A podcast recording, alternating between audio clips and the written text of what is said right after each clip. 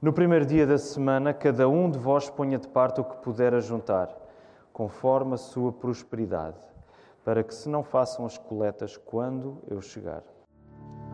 Vamos aproveitar os momentos em que estamos em pé para nos uh, olharmos nos olhos uns dos outros e nos saudarmos na medida do possível. Que a paz de Cristo esteja convosco, irmãos, podemos ficar sentados.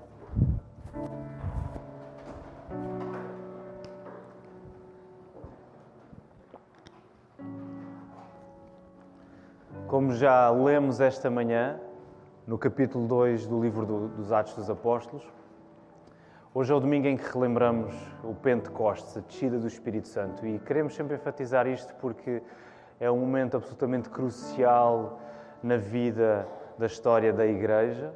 Se o Espírito não viesse, não teríamos como chegar até Cristo, porque é o Espírito que vem aplicar tudo aquilo que Jesus conquistou na cruz, morrendo e ressuscitando. E por isso, como o texto que lemos termina, ah, nós sabemos que aquele que invocar o Senhor será salvo, porque o Espírito Santo está connosco e ele opera nos nossos corações. É na força do Espírito Santo que também nós queremos ir até à palavra esta manhã.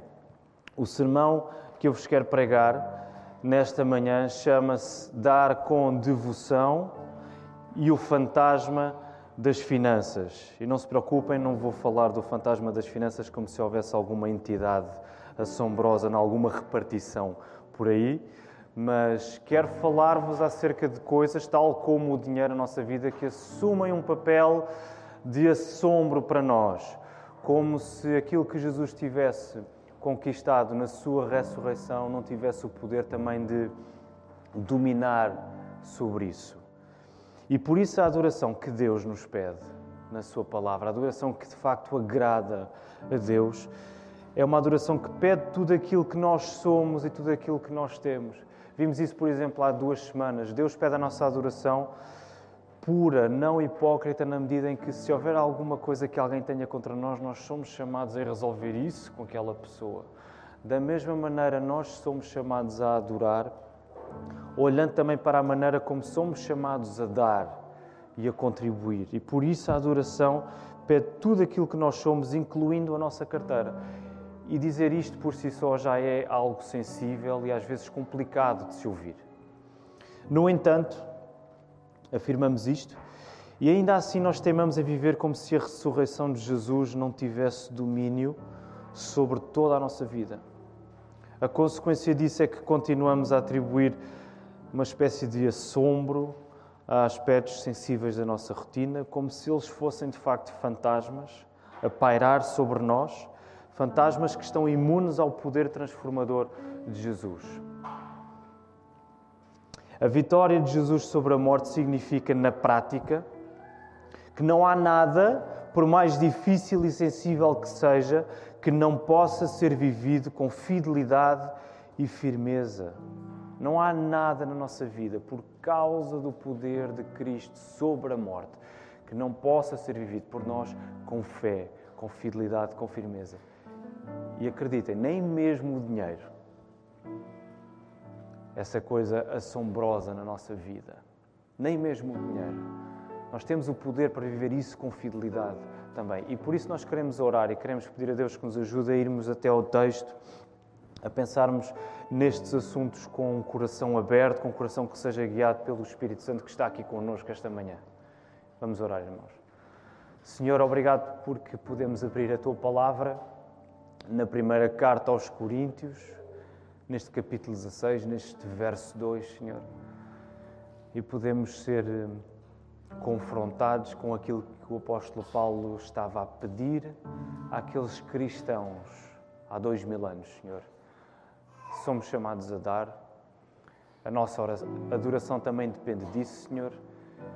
Ó oh Deus, e nós estamos diante de Ti reconhecendo as dificuldades e fragilidades que nós temos para com este assunto, que muitas vezes torna a nossa fé coxa.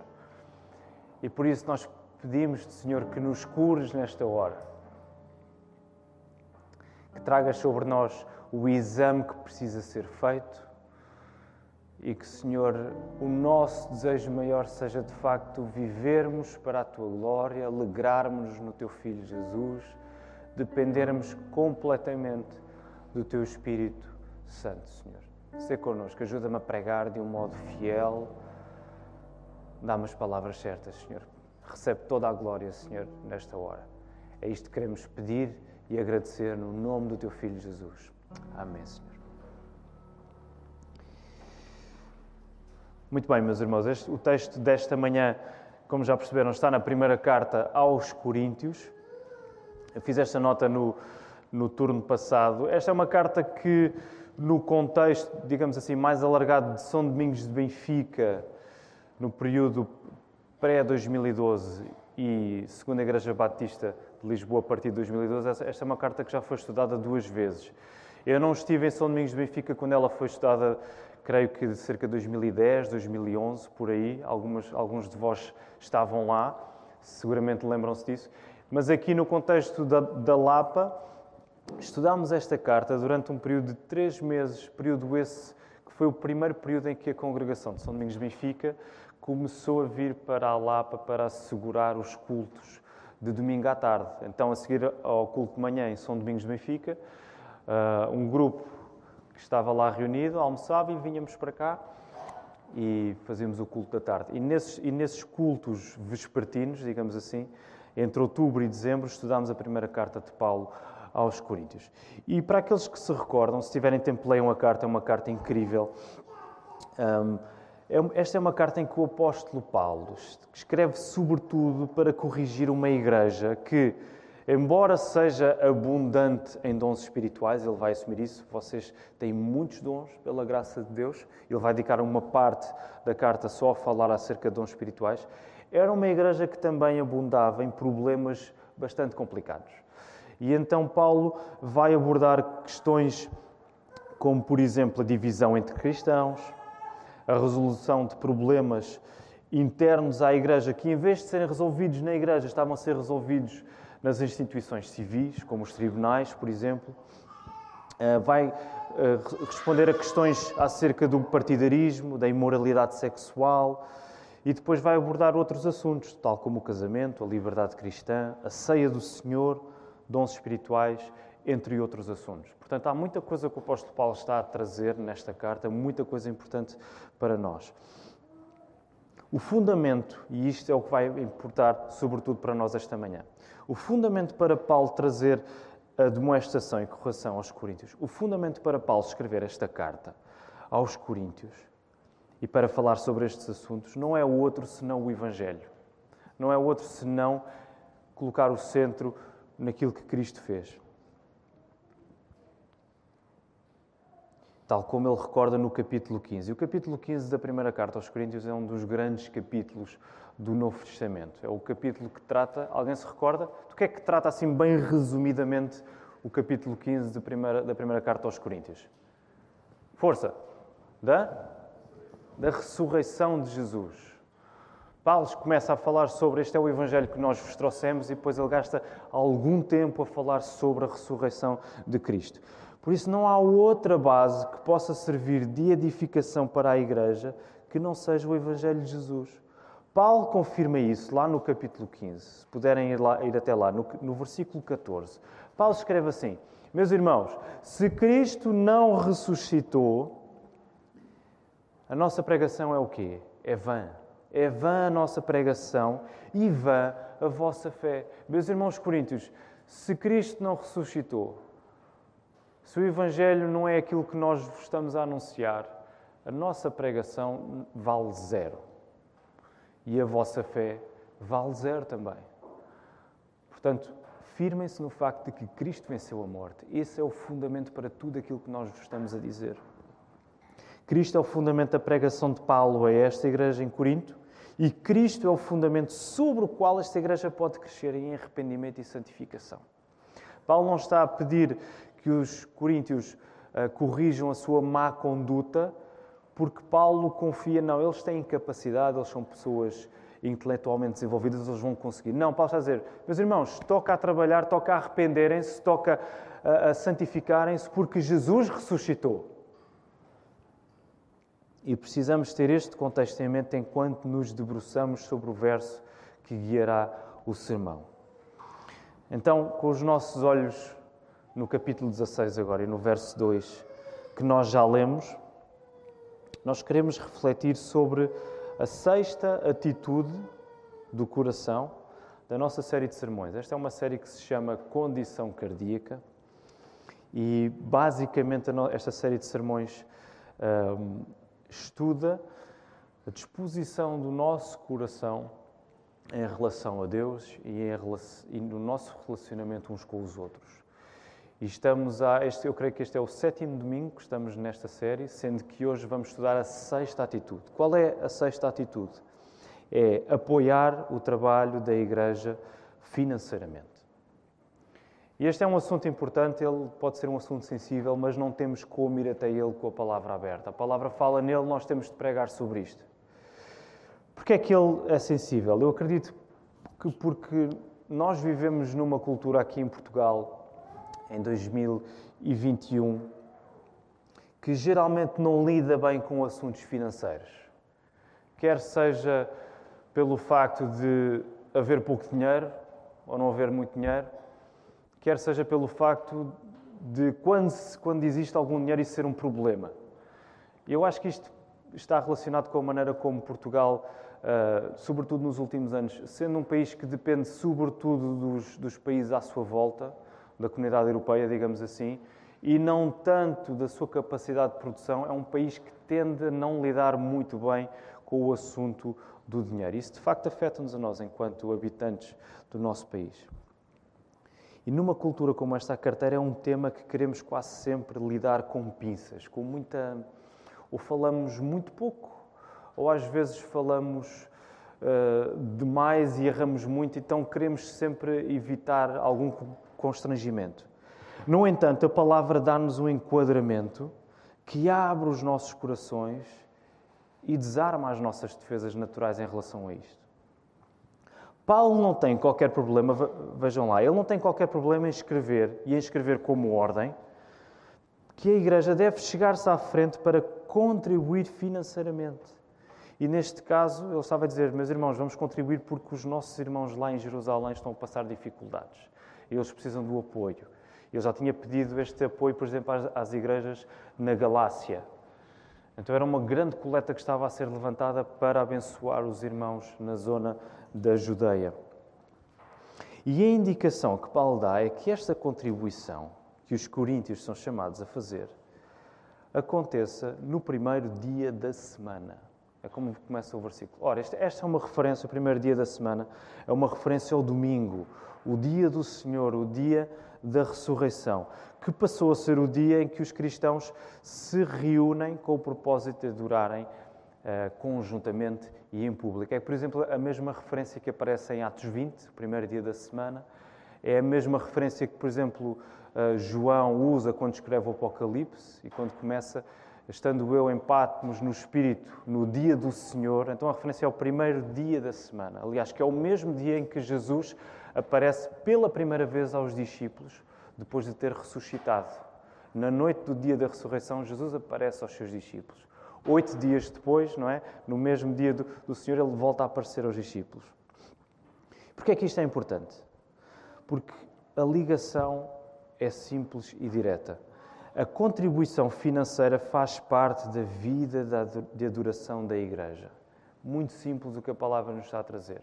A contribuição financeira que nós somos chamados a fazer faz parte da maneira como nós adoramos enquanto Igreja.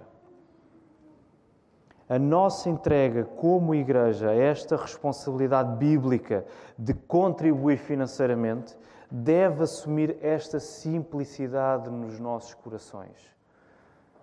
De que a palavra não desliga a adoração com o facto de sermos chamados a dar.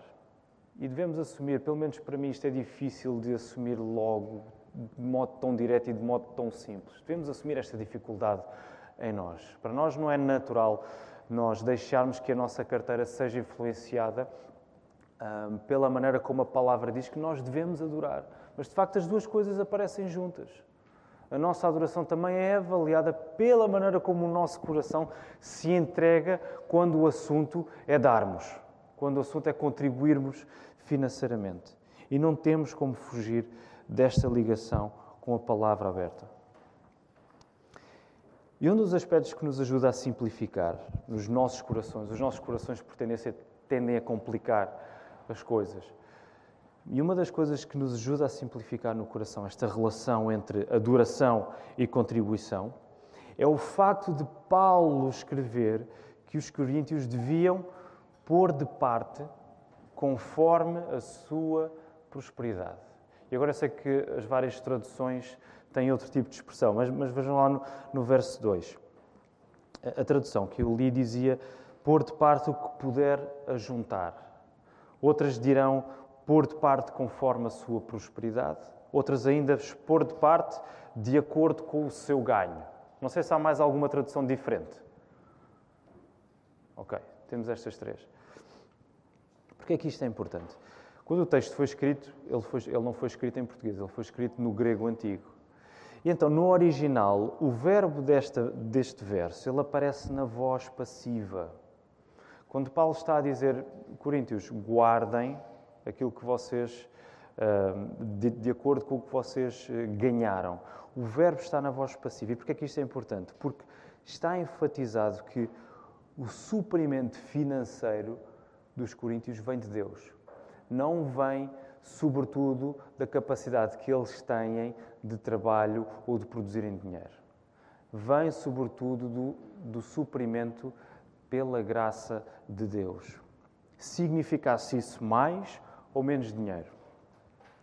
E precisamos entender que, neste contexto do mundo antigo em que Paulo escreveu esta carta, os rendimentos das pessoas, como os coríntios, não eram, digamos assim, constantes como os nossos são, se partimos do princípio que temos um emprego que nos dá esse rendimento constante todos os meses. Os rendimentos eram uh, oscilantes. Numa semana, um, os cidadãos de, daquela zona podiam ter, ter trabalho, recebiam o salário de acordo com esse trabalho que efetuaram, mas na semana seguinte poderia haver, poderia haver menos trabalho ou poderia não haver trabalho sequer e o, e, o, e o salário diminuiria em função disso. Portanto, havia oscilações daquilo que as pessoas poderiam ter como salário. Mas para o apóstolo Paulo, o fator essencial que capacitava a contribuição na igreja não era o salário que uma pessoa recebia não era um montante que a pessoa recebia a cada semana. Mas o facto desse rendimento, o facto desse montante surgir pela graça de Deus, esse era o fator decisivo para o apóstolo Paulo para que os cristãos fossem chamados a dar. Vocês recebem da parte de Deus, por isso guardem para darem. Os coríntios, mais do que serem ordenados a dar, estavam livres para contribuir, porque não havia nada que eles ganhassem que não lhes fosse dado por Deus. Em vez de ser um peso para eles, Paulo está a dizer: ouçam, isso é uma liberdade que vocês têm, porque o que vocês têm, em termos de rendimentos económicos, não é pelo vosso esforço, em primeiro lugar, é porque Deus vos dá. E isso tira-vos o peso de vocês agora darem aos outros que precisam. Não havia nada que eles ganhassem que não lhes tenha sido dado por Deus. O facto de estarmos completamente dependentes da providência de Deus liberta-nos para termos um coração que já não vive com o receio de abdicar de dinheiro. E eu sou o primeiro, o primeiro a confessar-me, dizendo que quando eu contribuo, a minha tendência é ir logo verificar o extrato da minha bancária para, para, para perceber qual o saldo que sobrou depois e para, e para perceber mais ou menos como é que eu me sinto em relação a esse salto, se me sinto confortável ou não. Mas quando nós somos chamados a dependermos completamente da providência de Deus na nossa vida, isso liberta-nos para que o nosso coração não viva com o peso que é termos receio de abdicarmos de dinheiro, tendo muito ou pouco mas é um coração que agora está conquistado por este dom que é dar com devoção. A dependência que Deus nos chama a ter com Ele produz necessariamente uma contribuição que é dada com devoção. O nosso coração já não está agarrado àquilo que nós essencialmente perdemos ou achamos que perdemos, mas o nosso coração está conquistado por aquilo que nós recebemos da parte de Deus e que agora podemos dar para os outros. Nunca foi nosso. Deus usa-nos como uh, instrumentos e como, digamos assim, uma plataforma para que essa bênção chegue a, outro, a outras pessoas. E quero insistir no facto do texto deixar claro que é no contexto da igreja e da reunião regular dos crentes que a contribuição deve acontecer. Por isso é que ele diz: no primeiro dia da semana vocês tragam, não é? Para que quando eu for não seja preciso fazer outra coleta. Assim, quando eu for, vocês têm tudo pronto na igreja para que eu leve isso para a Judeia. O texto deixa claro que é no contexto da igreja e da reunião regular dos crentes que a contribuição deve acontecer. O que é que eu não estou a dizer? Eu não estou a dizer que não existe espaço para individualmente, no contexto das nossas famílias, haver uma poupança privada que nos permita dar noutros contextos. Eu não estou a dizer que, que não deve haver isso. Isso é encorajado e deve existir. Aliás, eu, eu até acredito que os nossos orçamentos pessoais, os nossos orçamentos familiares, eles devem refletir de facto este coração conquistado para dar cada vez mais aos outros. Pastor John Piper costumava falar acerca de um orçamento de guerra, um orçamento que reflita este coração de que, ok, o que eu tenho não é meu, o que eu tenho deve ser usado para os outros. Eu devo estar contente com aquilo que eu tenho, não me preocupando acima de tudo em acumular. Mas olhando para aquilo que eu recebo, com os meus olhos já colocados nos outros que precisam disso também. Mas de facto, a ênfase que a palavra faz em relação à igreja é clara quando o assunto é a nossa carteira. E dizer isto assim, deixem-me dizer, pode soar sempre algo suspeito. Ouvir um pregador dizer assim: a vossa carteira está relacionada com a igreja. Isto, aos olhos, aos olhos não, aos ouvidos do mundo, vai sempre soar suspeito tendo em conta os vários relatos que já ouvimos de fraudes financeiras, eh, notícias de esquemas financeiros que já aconteceram em igrejas evangélicas. É triste, mas já, já, já ouvimos várias coisas assim. Mas, meus irmãos, o que, vai, o que vai definir e o que define a nossa convicção é o que a palavra está a dizer e não são os escândalos que nós já vimos acontecer e dos quais nós pedimos a Deus que nos guarde, de facto. Mas o que define a nossa convicção é o que a palavra diz, é o que a palavra mostra claramente. A igreja é o que acontece na nossa vida quando Jesus nos salva. E por isso, a nova vida que agora vivemos pela fé no Filho de Deus, vivemos no contexto do corpo de Cristo, que é a Igreja. Estar na igreja não é sinónimo de automaticamente ser salvo, mas estar em Cristo é sinónimo de automaticamente estar-se na igreja. Cristo salvou-nos para nós fazermos parte da igreja. E isso traduz no nosso compromisso com a igreja local, que é representativa da igreja universal de todos os lugares e de todos os tempos. E nesse sentido, meus irmãos, a ênfase que a palavra está a dar à igreja no, quando o assunto são os nossos rendimentos, quando o assunto é a nossa carteira, não deve ser motivo de admiração que qualquer aspecto da nossa vida, seja ele mais, deixem-me dizer assim, mais insignificante, ou seja ele mais fundamental acerca da nossa vida, nenhum aspecto da nossa vida, qualquer aspecto da nossa vida, deva estar sujeito à ação de Cristo em nós através da Igreja. Não deve ser admiração para nós. Nós percebemos que, espera lá, se eu agora vivo a minha fé no contexto do corpo de Cristo, da igreja local onde eu vivo, nada, qualquer coisa acerca de mim tem de estar sujeita à ação de Deus na minha vida através da igreja, através do corpo de Cristo, onde eu estou, onde eu vivo, onde eu pertenço.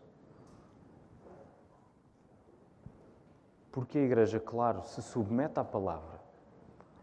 E por essa razão, minha irmã e meu irmão, a igreja está aqui para caminharmos juntos com firmeza, para nos suportarmos uns aos outros em oração, para confessarmos uns aos outros os nossos pecados, para suportarmos as cargas uns dos outros, para nos aconselharmos uns com os outros e reparem bem, até mesmo quando o assunto é o nosso dinheiro. Até mesmo quando o assunto é nosso dinheiro. A igreja está aqui para nós nos valermos uns aos outros, até mesmo quando somos chamados a tomar decisões em relação ao nosso dinheiro. E quero dar um exemplo acerca da nossa igreja. Nos últimos dois anos e meio, a nossa igreja tem sido guiada por Deus, de um modo particular, para a abertura da missão na Margem Sul. Desde o início de 2019 até agora, estamos a trabalhar nessa, nessa missão, que desejamos que se transforme numa nova igreja autónoma. E tem sido, este período tem sido um período de bênçãos constantes à nossa frente, diante dos nossos olhos. Deus tem aumentado a sua graça para connosco e, ao mesmo tempo, Deus tem aumentado a nossa responsabilidade em trabalharmos e contribuirmos para este projeto de uma nova igreja. De tal modo que os membros da, da Igreja da Lapa aprovaram neste ano um orçamento deficitário. Agora os técnicos das finanças corrijam-me. É, é este o termo que se utiliza? Ok, o que é que eu quero dizer com orçamento deficitário? Agora vou dar uma que percebo muito disto. O orçamento deficitário é um orçamento que prevê para o ano em causa despesas superiores às receitas. Então, a Igreja da Lapa assumiu que o orçamento para este ano, tendo em conta o esforço que somos chamados a fazer, e em particular para a missão da Margem Sul, que queremos que se transforme numa nova igreja, teria de se traduzir num orçamento que contempla a possibilidade de haver mais despesas e menos receitas, ou despesas mais elevadas que as receitas. E que de facto prevê esse aumento do nosso esforço financeiro para este plano. É convicção da nossa Igreja que é preciso investir mais. É convicção, esse, esse orçamento traduz essa convicção do, dos membros desta Igreja. É preciso investir mais. Até porque, querendo Deus, nós não queremos parar por aqui na plantação de novas igrejas. Se Deus quiser, nós queremos partir para mais planos destes, abrir mais igrejas em Lisboa. E é a nossa convicção que um plano deste calibre, que também se traduz num orçamento deficitário, é um passo para que os nossos corações, peço desculpa, para que os nossos corações sejam gradualmente conquistados para uma contribuição constante e crescente. Por isso, reparem, irmãos, este orçamento que nós apresentamos e que nós aprovamos este ano não é apenas um, um aspecto técnico uh, uh, localizado apenas em 2021. É referente para esse ano, mas ele significa mais do que isso. Ele significa uma convicção do coração desta Igreja que nós precisamos de estar cada vez mais prontos para contribuirmos cada vez mais e mais regularmente. Esse é o coração que a palavra nos pede. E graças a Deus a nossa igreja não tem tido dificuldades financeiras, antes pelo contrário, mas nós não estamos aqui para encher celeiros. Nós estamos aqui para juntarmos aquilo que Deus nos dá pela sua graça, para investirmos, para que outros conheçam Cristo. E o meu objetivo nesta hora, fiquem descansados, não é tentar convencer-vos agora, pessoal, agora está na hora de dar, até porque o nosso serviço de, de receber coletas está, está temporariamente interrompido. Eu, eu não quero tentar convencer-vos acerca de um valor ajustado que cada irmão possa dar para o trabalho da igreja. O meu objetivo é colocar-nos diante daquilo que a palavra refere ser o aspecto fundamental na hora de contribuir. O que é que é fundamental na hora de contribuir? Quero ler uma passagem na segunda carta aos Coríntios, que Paulo eh, escreve, lá no capítulo 9, versos 6 e 7. Paulo escreve assim, ainda falando acerca do levantamento da coleta. E isto afirmo: aquele que semeia pouco, pouco também ceifará. E o que semeia com fartura, com abundância também ceifará. Cada um contribua segundo tiver proposto no coração, não com tristeza ou por necessidade, porque Deus ama a quem dá com alegria. Sabem porque é que muitas vezes, quando nós damos, nós vamos ficar mais preocupados com aquilo que perdemos? Porque nós não olhamos para o ato de contribuir como algo que nós estamos a semear. Nós não estamos a olhar para a contribuição financeira à luz da palavra. E acreditem, meus irmãos, Deus vai pedir, Deus vai nos pedir contas a cada um de nós pela maneira como nós investimos os nossos recursos, recursos que Ele próprio nos deu. E por isso, como igreja, nós queremos colocar de facto numa posição que às vezes parece preocupante, um orçamento deficitário, mas numa posição em que nos coloque mais uma vez dependentes da providência de Deus. Nós não queremos estar nunca dependentes da nossa capacidade de, de termos recursos. Nós queremos depender de, da providência de Deus. E em última análise, a questão não é fundamentalmente acerca do montante que podemos dar, embora isso seja importante também, mas não é fundamentalmente acerca do montante que nós podemos dar. A questão é fundamentalmente acerca do coração com que damos. Não com peso, mas com alegria. E por isso quero terminar voltando ao ponto de partida deste sermão, ao aspecto relacionado com a ressurreição de Jesus. Nós acreditamos, pela graça de Deus, que Cristo ressuscitou. Amém, irmãos? Amém. Que é o que fundamenta tudo aquilo que Paulo escreve aos Coríntios.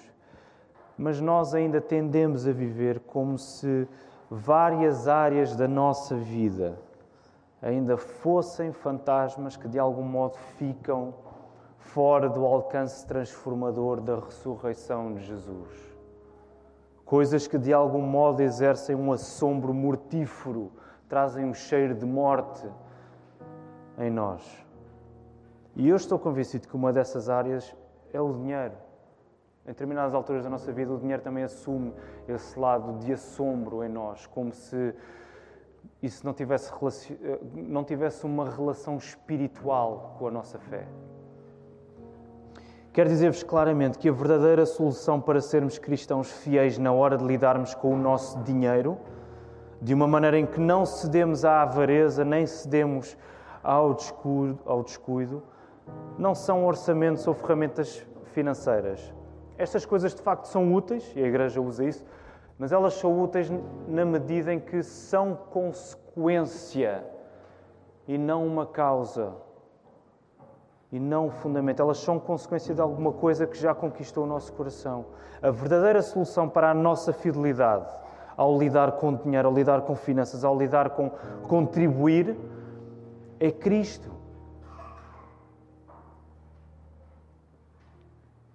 As finanças não são algo que fica fora do alcance redentor de Cristo, como se fossem uma categoria à parte da nossa vida sem qualquer correspondência espiritual ah, isto aqui eu vou lidar de uma maneira mais objetiva e vou fazer umas tabelas e vou.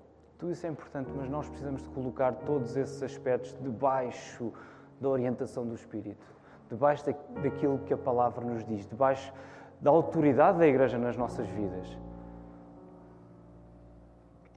O dinheiro sendo algo suprido na nossa vida por Deus, é mais uma maneira que temos de mostrar pelas obras a fé que temos. E nós vivemos tempos. Eu, eu acho que não podemos dizer que somos ricos, mas vivemos tempos em que não temos dificuldades. Talvez alguns de nós passem por dificuldades, mas de um modo geral conseguimos viver.